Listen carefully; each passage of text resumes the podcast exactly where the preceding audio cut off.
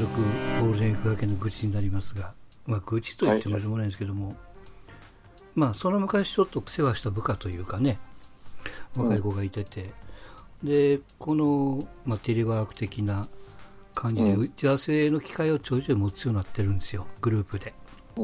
で、まあ、その子のこう欠点はね、いわゆるドタキャン癖なんですよ。仕事を任せるじゃないですか。うん。うんと、もっと言うと、ちょっとこれ誰かやってくれへんかなっていうわけですよ。僕がね。うん。うんそうすると、胃の一番に手を挙げる子なんですよ。ああ、やります、やります、みたいで、これいつまでにやってくれるとこっちから聞いたら、いや、明日までに出しますっていうわけですよ。いやいや、そんな急いじゃないから別にいいよ。もう3日後でもいいよと。いやいや、わかりました。1日で明日夕方提出しますと。うん。言って、その日になると、できませんでしたって必ず言う子なんですよ。男の子？男の子。もう40ぐらいですよ。うん。だから僕、その癖を僕らもよく知ってるから、だから助け舟を出すんですよ。いや、そんな急いでないからええでと。そんな翌日と言わんでも3日後でもええでと。なんなら 1週間後でもいいよってこっちから言うんやけども、まあ、周りの目があるんやろうね。うん。うんマンツーマンじゃないから、そういう時は。うん。いや、明日出しますって言っちゃうんですよ、その子ね。で、テレワークでさすがにそれはないかなと思って、一応念のために、まあ、助け舟を出しながらも聞いたけども、いやいや、明日出しますと。資料じゃあメールで送りますっていう話になったんですけど、うん。翌日になってもうんどんすんどん言ってこないから、もうこっちから一本通したと。言ったらどないやってるうん言ったら、あの、いや、資料は作ったんですけども、その資料のファイルを入れた SD カードをなくしてしまいましたって言い出すわけですよ。うん。うん。いわゆるこう夏休みの宿題をやったけども家に忘れてきました的な。うん。あうん。もう治ってないなって思いながらね。うん。うん。うん。だからもう、もう二度と、うん二度とというか、もう任さないな。同じチームじゃないからね。あれやけど。ああ、あまり、なんていうか、害がないって言ったらあれないけど、う。ん。で、まあ、離れようと思ったら離れられる。そうそうそう。まあ、頑張ってたからこっちも応援しようとは思ってたんですよ、最初はね。うん。うん。うん、でも何回もそういうことがあるから、うん。そのくせ翌日、その積極性はあるんですよね。まあ、積極性って言っていいのか分かんないけども。うん。そういう子いません？うちはね、まあそういうこと、まあ俺より年上の人で、これやってって言うでしょ。うんうん。例えばこの書類会、まあ書類っていうか、まあまあこの仕事しうん。して、やりますやりますって、まあだからいつやんの？って聞くじゃない。そうね。今日中にやります。うん。今日中に、いやいや、無理、あ無理せんでもいい。うん。無理せんでも、まあまあ明日でもいいけどさっていう。うん。で、まあ当然今日中できない。はいはい。だから昨日やる言うたのまだあったら、まあ、今日またああ。今日やります。それがな今日が何日も続くわけよ。そうかもうタッチが別に伸びもうね。なるほどね。ああんたの今日はいつやねんって俺何回も言うわけ。あんたの今日は何月何日やって言って。今日やります、今日やります、今日やります。うん。結局、で、今はさ、労働時間も伸ばすわけにいかないわけですよ。さっさと帰れって言わなあかんので、ね。うん。帰り際に言うと、じゃあ今からやれっていうことは言えなくなってきてるわけ、今。うんうん。じゃあ明日やれ。わざと言うとね、あんた。そうね。なもう逃げ道を作っちゃってるね。もう。うん。で、結局できません、できませんって言って、うんほんで、なんやかんや言うて、家持って帰って、なんかダラダラダラダラやってきて、なんかもう、そう、本当に、日曜日に会社出てきてやってみたいいや、そんな、そんなことせんといてくれって言ったよね。いや別に残業にしかないんでいい大丈夫ですとか言って。いや、そういう問題言うと思っちゃうと、俺は。そう、そこじゃないんだね。うん。全部仕事せいって言ってんね俺はって。できへんになったらできへんって言って、これとこれがあるからできませんって言うてくる。いや、全部できます。全部できんやったらさ、毎年、毎月毎月同じことないもんなとか言ってね。うんまあまあね今日もありましたか。うんすんなったらする。これは毎月やって、別にゴールデンウィーク明けに限らず、年がら年中するいや、だから久しぶりにそのこと、まあ、チームというかね、あの、代理でグループに入ってきたから、うんどう変わったかなっていう期待も半分、でも変わってないよなって思いも半分と。で、まあ結果、いや、そんな、今の時代に SD カードをなくすってちょっとそんな見え見えなのちょっとやめてよって思ったけども。逆に、それはあんた、やばいで仕事の大、入っとったらどうすんやとな。そうそうそう。いろんな情報が。うん。SD カードなくしたら、そんなもんで済むか、おうとうん。いうふうにおったらなって気はするんですけどね。うん。うん。だから、なんていうのかな、もう、まあ、必要な人材というか、直の部下とか、まあ、それだったら、あの、まあ、必要とするからきつくも言うし、自分から別に必要もなければ、まあ、そうなんやでもスッと流すと。うんうん。まあ、そんな状況ですよね、今ね。そういううんコーラには。やっぱちょっとね、深入りすると、何でもそうですけど、深入りすると、しっぺ返し返ってくるからね、こっちにね。うん。うん。めんどくさいじゃないですか。もうそんなんが。適当に分かれとかんとね。そうそうそう。線引いとかんといかんというところですけどもね。うんまあそんな、なんか、どうしてたんですか、ゴールデンウィークは。そういえば。いや、もう全然、ずっと。家で家で。あのね、断捨離、うん。まあもう、やりましたか？服がね、ううちも、うん嫁と俺とで、まあ、クローゼットがパンパンになってきて、もうはみ出とるうし、ん。タンスもなんかもう、機能してない、してるんだけど、どういうのかな、もう入らへんしってことになって、もう捨てようん。う。で、まあ、ゴミ袋にいるもん、いらんもん。はいはい。えーもう、それを分けて、うん。嫁と二人で、ご大きなゴミ袋いくつなの ?7 つか8つぐらいになったのかなあ結構あって、で、どうしようって話になって、もうほんならもう捨てに行こうと。あ。うん。ということで、あの、市のよくある、そういうゴミ捨て、はいはいまあ日曜日でもやってるんで、うち自分で持ち込むとね、捨ててくれるってやつでしょ？うん。そうそうそう。嫁と二人で持ち込んで、うん。をやったぐらいかな。うんあとは、何も感じなんで、うん。あの、いや、僕もだから単身の経験があるんであれですけど、単身をする直前に自分の荷物を勤務先っていうか、あの、次行くとこに、アパートに放り込むわけじゃないですか。うんその時にガッと捨てて、で向こうから帰ってくる時にもガッと捨てて帰ってくるみたいな感じだから、意外と僕はあの、動くたびにこう荷物は減ってきてるんですけど、うん。それでも元あるものとか、なんかガラクタが捨てれんとかね、うん。あって全然減らんかったんですけど、うん。うん。うん。あんまりその荷物が多いイメージないけどね、ストーンちゃん、そのいろいろ動いてるから。あのね、うん。うん、まあ、あ俺ね、趣趣味ってそんなにゴルフもしないし、なんあんましないんだけど、うん。服をよう買うんですよ。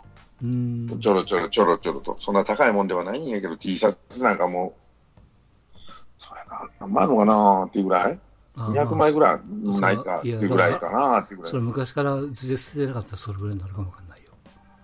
どんどんどんどん溜まってきてるんでう、んそれをまあ捨てて、その単身のたんびに、まあ捨ててるのはあるんやろうけど、多少は。うんうん。家持って帰ったりもしてるんで、どれぐらいになったら捨てるんですか、まあうん T シャツとか。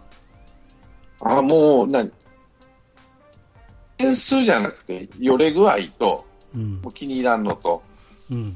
まあサイズはね、俺、前から大きめを買ってるんでう、ん。サイズはまあまあ合うんですよ。うん。うん。そんな体太ってもいないし、痩せてもいないしっていうことで、うん。ちょっとこう、頃い頃合いのいい、色あせた具合がちょうどいいっていうシャツいいの。とか、もう、うん、まあ白はもう基盤できたら合うけどね。まあまあね、アウトね。うん。色付きのもんはまあ、まあ大体大丈夫かな、みたいな感じで。うん。だ僕はもうその色付きも何も気に入ってたやつももう大概処分したからね、この前ね。もう、もうええわと思って。うん。また必要やったら買うでどうしてもと思って気に入ってるのはあれうん。うん。じゃないですか、もう絶版、あの、廃盤になっとるああ、もやつとかねね。。そういうのはまあ大事に残してます。うん。でも大丈夫に残してても年間で着る機会ってほとんどないんじゃないの？ありますか？いや、夏は T シャツはありますよ。でもあ、まあ、3回着たらええかな。ああ念願でね。うん、まあ、新しいの新しいの買うでね。うん。うん。そうなんですよ。結局、そのヒートテックなるものとかね、いわゆるこう、シャツの下に 着る、まあ、下着というか、上ね。うん。あれだから結局、うん。ずっと持っててもしゃあないから、もうシーズンごとにやっぱ買ってるもんね、なんだかんだでね。うん。多少大丈夫な人もちょっともう本当申し訳ないけど、捨てちゃってるもんね。うん。T シャツはもう完全に、あれですね、もう、ジム行くうん。から、それで買うのもあるし、うん。まあ大体2種類かな、アーマー、その、アンダーアーマーがほとんどなんで、うん。それ用か、そのデザインが気に入ったやつっはいはいはい。ていうか、どっちかなんですよね、買うとして。なるほどね。断捨に勤めたと、このゴールデンウィークはね。うーん。まあまあまあ、とりあえずそれぐらいですね。あとは、うんもう自粛生活、テレビばっかり見てたし、まあテレビをうん、まあいろいろとね、勉勉強ってことでもないな、まあいろいろとうんコロナの件、テレビ見てて、うん。あの、ワイドショー、ワイドショーをね、うん、まあ見て、もう見れなくなったね。やばいわ。そう。いや、僕うんは正直ね、ワイドショーがやばい。一つもテレビ見んかったからね、結局。み見てたんですよ。で、BS のうん。方を、バックニュースはもう BS ぐらいしか見てないかな。うん。あの、プライムニュースとか、うん報道1930とか、うん。そういう、まあ、落ち着いて見れるというか、ふわふわしてないというか、はいはい。うん、そういう人をちゃんと呼んでるところとか、その、うん、見てると面白いですよ。うん。うん、つまらん時もあるけど、確かに。ね、なんと思う時もあるけど、それでも、まあ、ワイドショーの日をもう、完全にあれやね、もう断末、断末魔の叫びや やね、あれや、と思うぐあ、そう。なんや。うん全然知らんな、もう。いや、もう、み見まあ、ると、PCR 検査を全全員にやれとかね、うん。もう何をわけのわからんこと言い出しとるんやろうかね、もう、もう、もう、もう、だから、なんつったらいいのかな、専門家じゃない人が、うん。ね、まあ、まあ芸能人で、まあ、結構なことなんやけど、うん。意見、その、なんていうかな、町のおじいちゃんが喋ってる程度とか、そういう意見っていうのは、こういう事態の時はちょっとやばい、いらんのっちゃうかなと思ってきたんですよ。うん。あの、エンターとしてはね、確かにその、なんていうかな、あのー面白いっていうかさ、タレントさんのが見せてくれると思うし、喋るのうまいと。ただ、こういう人の不安を煽るエンターテインメントっていかがなもんかな。エンターテインメントにしちゃいかんねやるからね、こういうことを。本来はね。その話です。結局、その、人の不安を煽るっていうことすら気がついてない人も、やっぱ多いわけじゃないですか。だからうん不安で不安しかないんですよ。で、うんテレビ見ると不安を煽るわけですよね、その、、ワイドショー。うんで、正しいを言わないわけではないんだけど、うん、そのそうね、ちょっわけわかんないのじゃないか、コロナウイルスって。とうん、今日の尾身さん、昨日の尾身さんの話じゃないけど、わからないと、誰も分かってないんやでと。アンダーの、なんていうの、あの、権威の方がわからないっていうものを、うん、それは不安やで、誰でもね。俺でも不安だし、皆さん不安やと。うん、あ徐々に徐々になんとなくこうぼやっと見えてくるわけですよね、だんだんだんだん。うん、こういうもんや、ああいうやつのうん、が。少しずつ見えてくるんやけど、だからその不安を煽るっていうことは、やっぱ不安、人間の恐怖心を煽るっていうのがね、うん、いかにその、人間にとって害になるか。でも害になってもやっぱり見たいと、聞きたいと、どうなるか。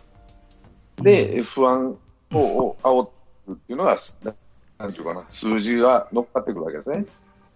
まあ、昨日あの人はここう言うと、う、そう、その人らからすれば情報源はテレビしかないから。うん、うん。しょうがないね。いろんなテレビとか、まあ、ツイッターとかもそうだけど、テレビとかそういった取捨選択ができない人たち、まあ、じ情弱者っていうのかな、うん、者って言われる方々の、やっぱり不安と、特におじいちゃん、おばあちゃんの不安を徹底的に煽るね。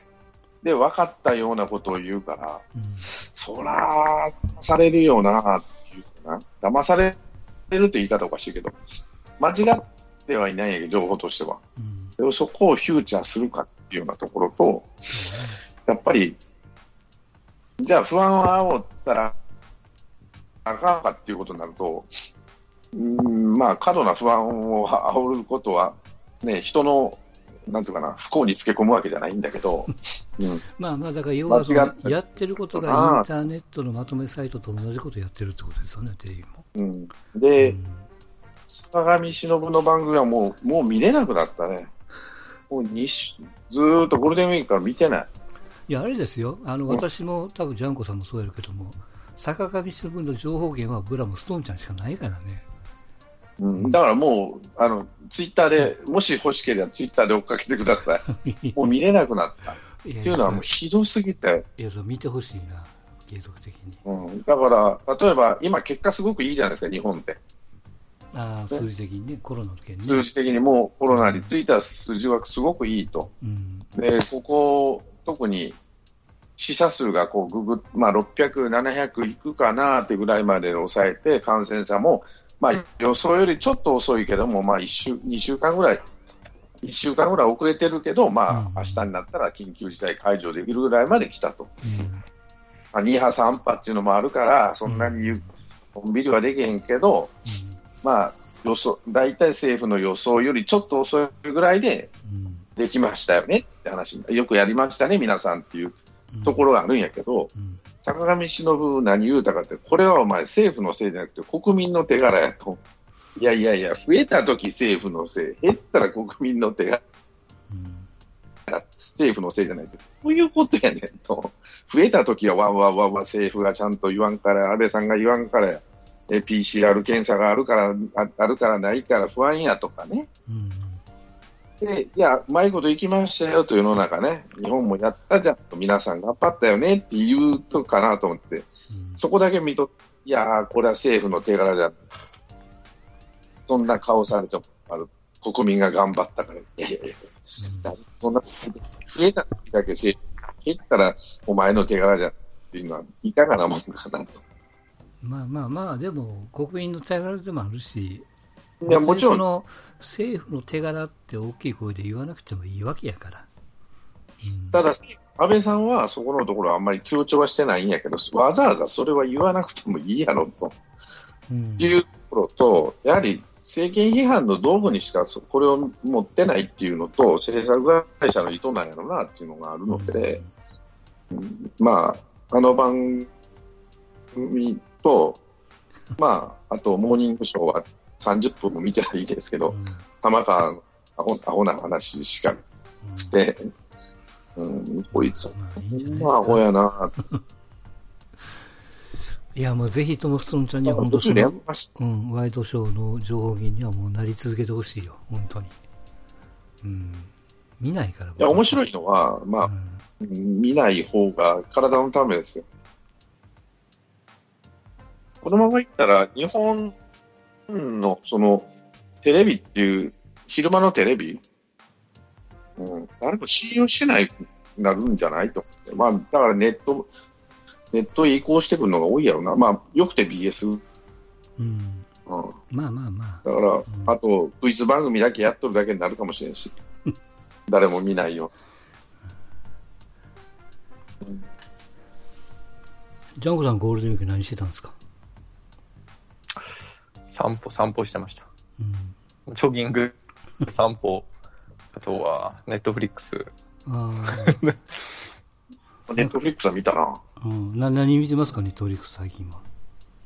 が、僕は先月制契約したばっかしなんで、マイケル・ジョーダンとあーはいはい F1 と、まあ、本当ドキュメンタリー、スポーツドキュメンタリーを中心にうん見てますかねなる。ほど本当うん。そんな、そんなでも見れてないんで、うんドラマはちょっとやっぱ見れないですね。こう10話とか20話とか、あこあう、こう、もう、うん、見ちゃうと、ああ、もうこれはちょっと付き合い、付き合ってられんなって、まだちょっと、思ってたと変わりますね。そうですか。皆さんが引く話をしますけども、僕、この、このこの週末、はいえー金曜日、えーまあ前の、前の週末ですよね。金、土、日、月、火で、えっ、と、グレイズ・アナトミーっていうドラマがあるんです。その、うんお医者さんの、うんインターンのドラマなんですけど、これがアメリカで今、10シーズン16まであるんですよ。うんで僕シーズン2の、えー、と10話までは見てたんですよでそこからストップしててしばらく見てなかったんですけどうん。何抜きなしに見出したらこの5日間でね合計気がついたら60話見てましたよ もうねずーっとそればっかり見てたんですよでまあとにかくうん。突っ走る今、アマゾンプライムでね、見れなくなったんですよ。無料期間が終わったというか。うん。で、ネットフリックスでもあるんですけど、ネットフリックスよりも Hulu の方がちょっとシーズン長くやってくれてるんですよ。だからそっちに今月からちょっと、まあ切り替えじゃないけど、乗っかって、なんか2週間無料でその後月1000円なんですけど、それをちょっと払いながらなんとか完走しようかなと思ってますけどもね。でそのグレイズ・アナトミーを見たのと、あとはね、アマゾンプライムで、これ東京ラブストーリーってやってるんですよ。あの、新しい方のやつですよ。うん。富士がこうリリリメイク？リメイク版かな？その、こう設定が広告代理店っていう設定に変わってるんですけど、まあ、出てくる子はうん。長尾寛治君と赤名理香って同じなんですけど、役者さんが全然変わってて違うんですけど、この赤名理香をやってる役者が石橋静香っていう子で、あの石橋亮の娘なんですよ。うん。石橋亮と原田美恵子の、真ん中にできた子ですよ原田美恵子の奥さん。うん、そうそうそう、の娘やね。ね。うん。うんこの子がね、すごい綺麗なんですよね。まあまあ、あの、それはもう、二人とも出来が違うから、そうお特にお母さんの出来物が違うから違うからね、二人ともね。うんお母さんはアホみたいに綺麗でね。うん、このね、石橋さんがいいよ。可愛いというか。その、ねその昔、その鈴木保奈美に感じたあの、ああいうとは、またちょっと違った。ちょっとショートカットのはいはい。リカちゃんもやってますけども。そうそうそう。ね、赤赤名理科のやり方はね、重奔放な女の子っていうのがうん売りですから。ね。で、もちろん今の設定からスマホもあるし、連絡の一違いも直にあるし、LINE も飛んでくるし、みたいな。で、毎週水曜日更新なんでね、この水曜日が更新だから第5話、6話かな？配信始まってますけども。こいつと、まあ、あとはやっぱりしっかり日曜日あの、キリンが来るっていうね、NHK の。いけない。これがね、ちょっとね、まあまあ、前半の山場だったんですけど、ああ、ああ、あ親父に聞きました。親父見とるから。そう、長々の戦いがあったんですよね。うんあの、斎藤道山と、うんあとはあの、高政の、あの今度義達に名前が変わるっていう戦いですよ、親子のね。息子と、息子ね、親子と、親子対決ですね。そうそうそう、道山元木と、あの斎藤ね伊藤、伊藤秀明の対決じゃないですか。の。うん、でそこに織田信長がかつてちょっとあー。何ワン的な、あのー明智光秀のちょっと前の、その、そいつがまた、道山に加勢したもんやから、これからあの、越前の方に逃げていくっていう話になるんですけど、そうそうそうそう。あっちの方行っちゃうっていうね。そう。で、その越でもあの、前の朝倉義景ね。もっくんがめちゃくちゃいいんですよ。かっこすごい評判いいね、もっくんがね。よかった。うんもうこれからもっくんが出なくなるんでね、ちょっと寂しいですけども。もっくんがいいっていう話ないけど見えてないな。あそう。で、今度出てくる朝倉義景役がユースケ・サンタマリアなんですよ。ああ。あれがやるんですよね。で、うん、その、長谷川演じるその明智光秀が、いわゆるこう、京都と越前と、あと織田と、まあ、3つをこううまいことやるっていうね、まあ、そのシーズンに入るんでしょうけども。でもそろそろなんかもう、ドラムの取りだめがこう、そこ、そこをついてるみたいないみたいで、うん。ちょっとこ総う、集編でやるみたいなう感じで。ん、みたいですよ。まあでも、どう、どうすんのやろうね。うん。まあ、もともとは、あの、あれですね、おごえっと、オリンピック期間中は止めるつもりだったらしいですよね、はいはい。はいで、それがまあそこがことうする、そうそう。確かだから今回ちょっと、うんオリンピックの期間の休み分を、あの、取りだめする、その手前に持ってくるみたいな感じでね。多分6月ぐらいは、ちょっと総集編いくつか挟んで、また、リスタートじゃないですか。まあ、そこにこう、岡村が出てくるかどうかは知りませんけども。あれもかわいそうな話やけどね。まあまあ、ちょっと言っちゃったなってとこはあるけどさ、まあまあね、そうそそこまで言わんでもみたいな。うん魔女狩りにあった。そうそう、魔女狩りにあったよなって感じなんですよね。うんまあ、だって彼女らは、ね、目的が違うから、うん岡村なんかどうでもいいっちゅうんだもんね。うんまあ、あれはだから、まあまあそういう人たち本気ではでもちょっとまあ、茶化したところもあるからね。うん、まあ、大変。僕はあれ、あの、ネットフリックスであれ見てましたよ。うん。マネーショート。マネーショート。マネーショートって何やったっけ？あの、えっとね、あの、リーマンショックの話の時に、儲けた人が4人いるって話なんですよ。はいはいはい。あの、バットマンやってたあいつが出てるやつだ。あの、えっと、出てこない。うん。もうね、年いくとこ出てこないな。いや、あの、顔は知ってるんですよ。僕も見たから。うん。うん。いや、面白かった。うん。実話の話で、ええーっと、ヒュージャックマンじゃねえ。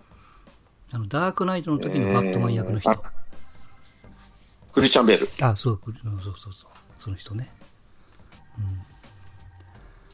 いやー、ブラッド・ピットも出てくるんですけど、相変わらず、うん。あのこの人ね、いや、面白かったっていうかね、いい勉強になりましたよ。うん。うんやっぱり自分の信念じゃなくて、しっかり物事を見極めるっていうのは 流されないことだなと。うん しっかりと自分で調べてみた方がいいですよって話だよね。まあまあね。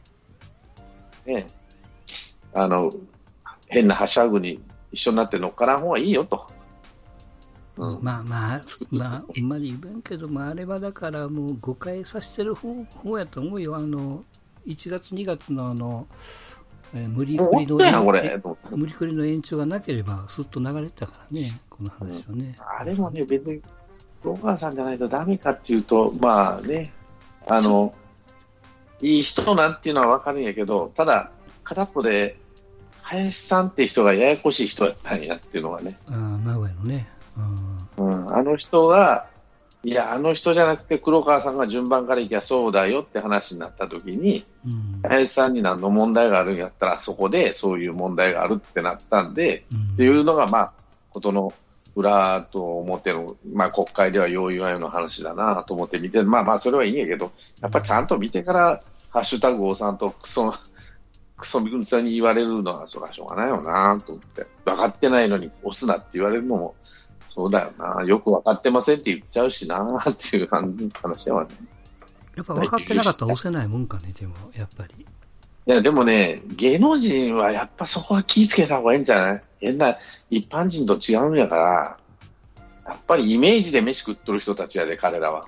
なんやかんや言うても、例えば生産性がある仕事をしてない人たちなんで、うんイメージとか、人の、あの、人の、なんていうかな、あの、指示で飯を食ってる、巨額の富を得てる人たちは、やっぱりそこのイメージに関わるようなことは、えーあと人を先導する能力があるっていうことはうん。あるので、ちゃんとそこは責任を持っていただかないと、と俺は思うわけね。それが商売でさ、例えば商売じゃない、そういうことで商売をしてない人ならいいけどさ、と思うのね。うん。ままあお金をそれでいただいてる、生産性がない仕事をしてる人ってのは、どうしてもそういうところに行っちゃうよねって話になるわけですね。あの、アメリカなんか逆なんですよね。結局自分でガンガン政治力出せないんですよ、皆さん。そうそうそう。あの、誰だっけ？ロバート・デ・リーノなんかくっそみそ言ってるからね、うんトランプのこと。でも、一方、例えばその、まあ、地元のことがあるさっきの人気商売的な、テイラー・スウィフトがそうだったんですけど、あの人が逆によう言わんかったんですよ。でよう言わんかったら、よう言わんかった人ほど叩かれてるんですよね。はっきり言えやって話になる。ただそれはうん勉強してから言う言ってるんで、彼らはそれなりにね。自分の立場もはっきりさして、まあまあそこのところが、しかないなと思うし。まあ、だからいいんじゃない？その入り口として。だから好きか嫌いかの話になってくれりゃ別にいいんですよ。例えば安倍さんが好きか嫌いかの話なら、それは好きに言ってくださいと。まあ、どうして好きかも嫌いかも、まあ、それ、それればいい、トランプが好きとか嫌い、レディー・ガガなんか好きとか嫌い、もうくっそみそ言ってんじゃん、トランプのこと。うん別にいいんだけどさ、と思うんだけどなん。かあの、まあ、芸能人もそうやけど、なんていうかな、この人の意見を潰しにかかるというか、なんかそういう人が多いからね。だからもっと言えば、今の清志郎みたいにさ、自分の歌で乗っけてとかさ、自分の、まあまあ、あの当時はその、ツイッターみたいなものがなかったからあれかもしれないけど、うんまあ、役者さんはなかなかそこら辺のところは難しいかもしれないけどさ、歌を歌う人は、そういうやり方のが一番わかりやすいんじゃないの？と。ただ、今の清志郎もそうだよ。ちゃんと勉強し、それなりにしてるかどうかは別として、好きか嫌いかの話なんでね、あそこは。うん難しいだな。から小泉京子なんかも、俺大好きだけど、まあ別に、けど、責任持てよって話なんでね。そういう乗っちゃう人がいるから、その責任ってのはやっぱあるよっていうところは考えた方がいいんじゃないと。乗ってる乗ってそういうことをす判断するんですか？ね大体小泉京子の言うとることなら正しいよと思ってる人も何人かは出てくるわけじゃない。あいいです。小泉京子は勉強してる、勉強してないってどこで判断するんですか？いや、大体わかります。だわかるかどうかわかんないけど、このうん1行か2行で出てこへんでわからないけど、キャリーパンピパンピは明らかに勉強してませんって言ったからね、自分で。うん、ああいうのは分かりかってないのやすいけども、その発言する人が勉強してる、勉強してないって、どこで分かるんかなと思って。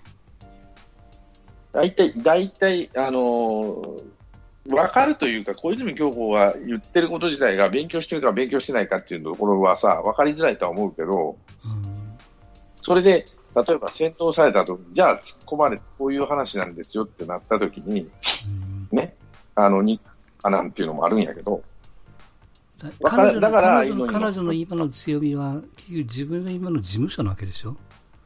タガが外れたわけじゃないですか。あの、じ柴さ柴咲コウと一緒で。自前の事務所で、うん。だから好きなことそれは言ってもらえば結構ですよ。うん。言いたい、言いたいこと言ってくれ、いいと思うんだよ、俺もね。うん。いや、いいんじゃない？それで。とか嫌いと。ただ、それが本当にあの分かって言ってるのかっていうところはあるのよね。うん抗議するのは結構なんです。じゃあ何に対して抗議をしたいのってことになるわけなんですよね。いや、まあ、抗議するってのはか勝手なことなんですよ。あいいです。何に対してっていう具体的なものが出してくれる人もいるよ。確かに。あ、出してるなっていうのも分かるけど。そこはだから追っかける人が判断すればいいんじゃない？うん。うん。大概が、うん？って思うところもあるしさ。抽象的な書き方するのが、だから分かってんかなっていうのはそこにあるわけなんですよね。うんで分かってないから載せられるのもあるやろな。例えば、ね、PCR 検査やれだの、す滑ったこのだっていうのもあるけどさ、うん。分かってんのかな、この人っていうところもあるわけですよ。増やした方がいいってやみくもに言うけど、俺なんでこの人らが増やあの PCR 増えないんだろうっていうふうには思わないんだなと思って、この人たち。こんだけ言ってんのに。でずーっと調べていったら、あ、そういうことかっていうのがあるじゃない。うん、まあ。そこだと思うね。皆さん、政府が悪いって、まあ悪いんだろうなって思うじゃないね。でもなんでこん、安倍さんもやるややるのだやらんのやるやるって言って、なんで増えてこないんだろうって調べていくと、あそういうことかっていうところが見えてくるわけね。うん。まあ、だから、まあ、あんまりやめますそういうことなんですよ。だから今回のやつもそういうのがあるんだったら、まあ二つあるわけです。あの、両面、両面でもあるんだろうけど、なんでこの人たちはブーブー言ってんだろう。で、片っぽでなんでこの人たちはこあの国会を出すんだろうっていうのをしそれなりに調べていったら分かってくるとは思うんだけど、うん、そこまででいいんじゃない？ただ俺はもう最初は抗議、あこれおかしいよなと思って見たわけです。うん、だからそうそうやってこう、あ抗議してる片方でこうやる自分で調べました、あこういう仕組みやったんって分かりました。でよかったんじゃないですか。なんでそこで最初に戻って、芸能人がなんで分からんのに言うのっていうそこに戻ることが分からないだから言うのはいいんやけど、それに影響される人が多いよって話。そうでしょ？影響される人はたくさんいるわけなんですよ、彼らに。だから影響された人が調べれば済むだけのことなんじゃないですか？それを調べ、だから、それが調べる人ばかりならね、ヒットラーはエースにな、あの、独裁者はできないわけですよ。簡単に言うとそういうこと。人間調べる人ばっかりなら、小泉京小泉京子には限らんけど、うんじゃじゃじゃ逆逆。ヒットラーを、すあの、称賛する人になっちゃうと。小泉京子はヒットラーではない。ヒットラーを称賛した人たちはどういうことか。ね。ヒットラーも一人でわーわー言って、あそこまで上がったわけで彼を称賛した市民がいるわけですよ。でよく調べてるっていう話にならない。だから怖いよ、ああいう人たちはっていう人。うんまあまあ一つの意見としてね聞きますけども